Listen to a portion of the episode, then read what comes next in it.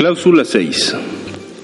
Las vacantes y puestos de nueva creación a que se refieren las cláusulas anteriores serán cubiertos conforme a las estipulaciones de este contrato con los trabajadores con derecho escalafonario preferente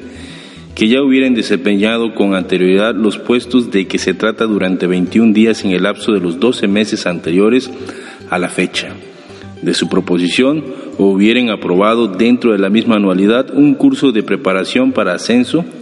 adiestramiento y o modular en los términos de la cláusula 41 y anexo 3. Los trabajadores de nuevo ingreso y aquellos de planta con derecho escalafonario preferente que no reúnan los requisitos antes mencionados al ser propuestos serán evaluados conforme al reglamento de escalafones y ascensos. Los trabajadores que no aprueben la evaluación no podrán ser tomados en cuenta para ese movimiento, pero conservarán sus derechos para concursar en futuros ascensos con sujeción al mismo procedimiento.